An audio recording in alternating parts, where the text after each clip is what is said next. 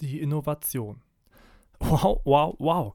Innovationen. Wahnsinn, was für ein toller Begriff. Kaum ein Wort in der coolen und hippen Gründungs- und Startup-Speech, was so dermaßen sexy klingt. Ich meine Innovation. Lasst euch das mal auf der Zunge zergehen. Toll, ja, wirklich gigantisch. Also ich könnte ewig so weitermachen ähm, und davon schwärmen. Innovationen sind wirklich das Buzzword schlechthin in dieser Gründungsszene. Ja, und nicht nur dort, sondern auch im gesamtgesellschaftlichen Kontext. Sogar Politiker nehmen es ja hin und wieder mal in den Mund. Also es ist ein klassisches Modewort. Keine Ahnung, wie oft du dieses herrliche Wort schon benutzt hast. Doch du solltest es auf jeden Fall kennen. Wobei, ohne Quatsch jetzt mal, was steckt eigentlich dahinter, hinter Innovation? Wie häufig bei sogenannten inflationär genutzten Begriffen, Worte also, die ein wenig zu häufig benutzt werden und deshalb ausgelutscht klingen, ist auch die Innovation gar nicht so leicht zu erklären. Es handelt sich im Grunde um neue Ideen und Produkte, die den Markt revolutionieren können. Dieses Revolutionieren ist wichtig für den Kontext, denn jemand, sagen wir mal, der einen Dönerimbiss um die Ecke aufmacht, den würden wir jetzt nicht als einen klassischen innovativen Gründer und Unternehmer bezeichnen. Jemand aber, der, der ein völlig neues Geschäftsmodell entwickelt, also eine ganz neue Idee entwirft, ne, vielleicht eine Tablette, die so schmeckt und auch so sättigt wie ein Döner, das äh, würden wir auf jeden Fall als innovativ bezeichnen. In diesem Fall würde ich zwar erstmal, also wahrscheinlich lieber den Dönerimbiss äh, bevorzugen, aber innovativer von der Definition her wäre auf jeden Fall diese Tablette. Doch weg vom Begriff hin zum Inhalt.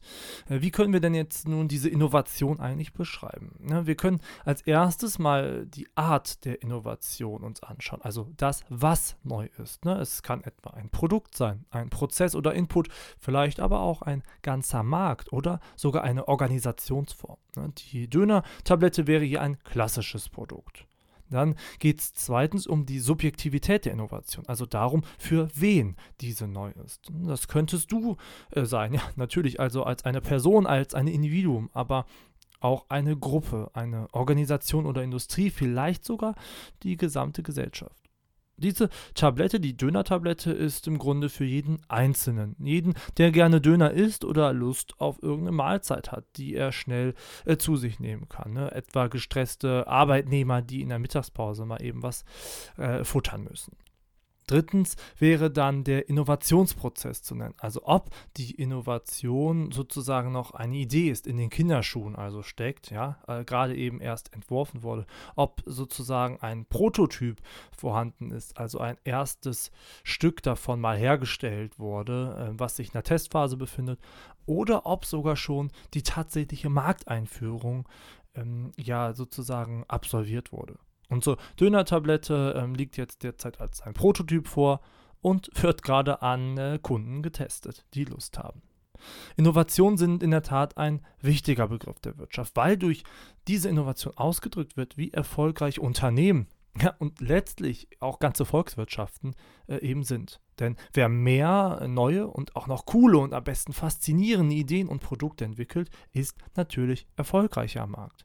Und das ist, äh, das wissen wir, glaube ich, auch alle, extrem wichtig, ja, wie sich äh, unschwer erkennen lässt, weil es in der Wirtschaft gerade immerzu darum geht, nämlich möglichst erfolgreich am Markt zu bestehen. Das ändert aber nichts an der Tatsache, dass der Begriff ja inzwischen fast so ein bisschen unsexy ist, weil er ja für beinahe alles verwendet wird. Und das ist nicht das, was ein Begriff so von sich hören will, zumindest nicht in dem Maße. Also lasst die Innovation ruhig auch mal ab und zu in Ruhe.